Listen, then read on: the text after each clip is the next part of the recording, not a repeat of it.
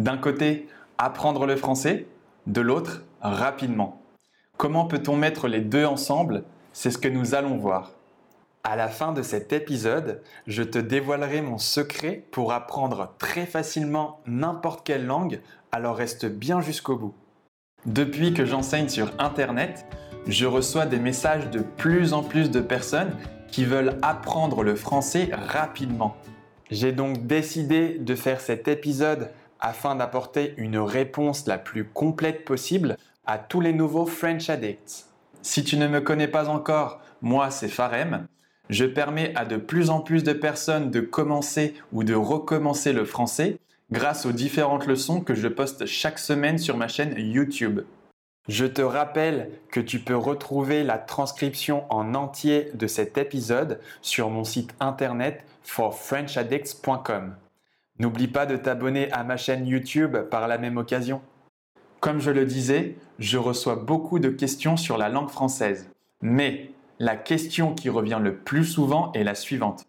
Comment faire pour apprendre le français rapidement? Lorsque tu apprends le français ou n'importe quelle autre langue, il est préférable de ne pas penser à la vitesse. Pourquoi?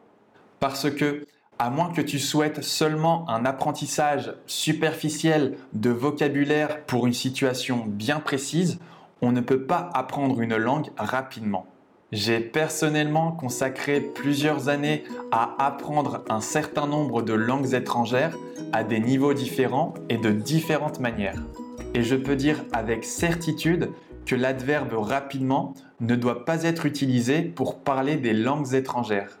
Pour apprendre une langue, il faut aussi s'immerger dans la culture du pays dans lequel elle est parlée. Nous savons tous que la langue et la culture sont inséparables. Par ailleurs, je ne pense pas que toutes les personnes soient égales les unes par rapport aux autres face à l'apprentissage d'une langue étrangère. Je ne veux pas devenir impopulaire en disant ça, mais il est clair qu'il y a des gens qui ont plus de facilité à faire certaines choses que d'autres. Et c'est quelque chose de bien réel. Je pense être objectif en disant ça. Il y a des personnes qui sont plus à l'aise avec les matières scientifiques et d'autres qui ont plus d'affinité avec les sciences humaines. De même, certains sont très bons d'un point de vue sportif et d'autres sont très doués dans des domaines artistiques. Pour expliquer cela, il faut différencier l'inné et l'acquis. L'adjectif inné est utilisé à propos d'une caractéristique ou d'un don qui est déterminé par la génétique. Il est employé essentiellement pour parler des traits de caractère que certains individus développent pour telle ou telle activité culturelle ou sportive.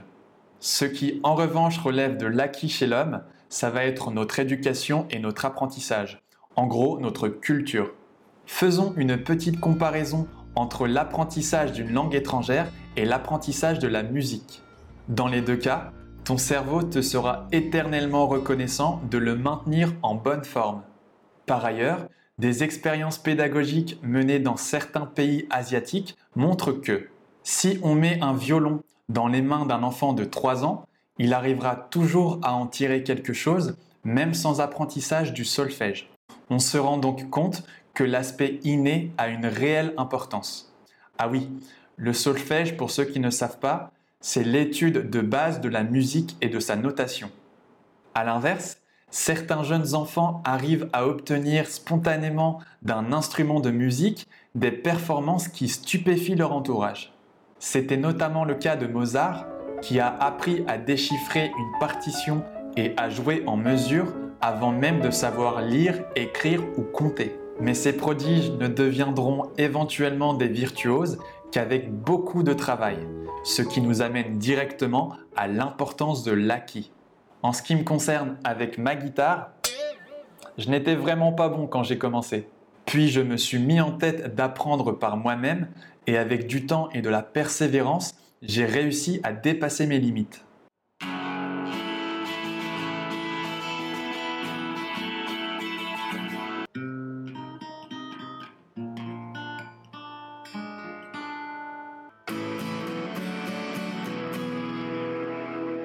Alors c'est pas encore du Jimi Hendrix version Woodstock 1969, mais je me débrouille maintenant.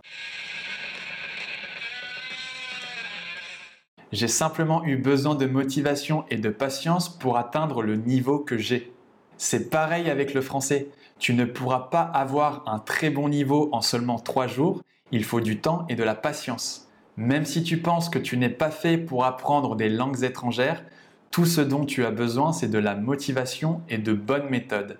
Une personne qui ne possède pas d'aptitude particulière dans un domaine précis, mais qui redouble d'efforts, sera meilleure sur le long terme qu'une personne qui possède un talent qui n'est pas exploité. L'apprentissage d'une langue dépend entre autres de la personne qui veut apprendre la langue, du contexte culturel et linguistique, de la quantité d'efforts et de temps qui y sont consacrés. Et ce ne sont là que des exemples. Très souvent, les étudiants se concentrent sur ce qu'ils veulent réaliser, et c'est très bien dans certains cas. Mais dans le cas de l'apprentissage et de la pratique des langues, il est important de savoir que tu n'apprends jamais une langue dans sa totalité. Les langues ne cessent d'évoluer. Nous devons constamment étudier et nous mettre à jour, et c'est aussi le cas pour notre langue maternelle. Ainsi, lorsque tu commences à étudier le français, comme toute autre langue, ne le considère pas comme une boîte fermée dont tu dois étudier le contenu, un contenu fini. La vérité est que les langues sont des boîtes ouvertes que l'on n'a jamais fini de remplir. Ne réfléchis pas trop à ton objectif final, parce que tu finiras de toute façon par y arriver avec le temps et de bonnes méthodes. Il est plus important que tu concentres ton attention sur le processus qui te permettra d'atteindre ton objectif, sur comment obtenir le résultat final. Tu peux progresser rapidement si tu es régulier dans ton apprentissage. Mais si tu veux apprendre le français en deux semaines, ma réponse est tu ne peux pas le faire. À moins que tu ne sois un génie, évidemment. Il est préférable de te mettre dans l'univers de la langue française pour en faire une habitude qui s'installe progressivement. Tu peux pour cela commencer à écouter des musiques en français, à regarder des films en français ou alors à écouter mon podcast en français. Il vient tout juste d'être disponible sur iTunes, sur Spotify et sur SoundCloud. Que ce soit dans les transports en commun, en faisant la cuisine ou en faisant la vaisselle, tu n'as plus d'excuses, alors lance-toi et vas-y à ton rythme. Je t'invite également à recevoir mon e-book de Big French Theory à la fin de cet épisode.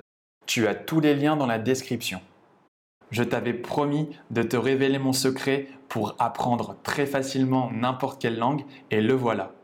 Le français est une langue qui ne doit pas être apprise par obligation mais par passion.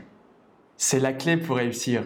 Ça transforme petit à petit cet abondant travail d'apprentissage en agréable plaisir d'apprendre. Et tout est plus facile par la suite. Alors prends le temps qu'il te faut, mais surtout, amuse-toi quand tu apprends. Pense à laisser un avis sur iTunes à propos de ce podcast. Cela m'aidera à continuer à produire des contenus de bonne qualité pour tous les French Addicts. Ça ne prend que deux minutes, je t'en serai vraiment reconnaissant de le faire. C'est tout pour aujourd'hui et je te dis à très bientôt.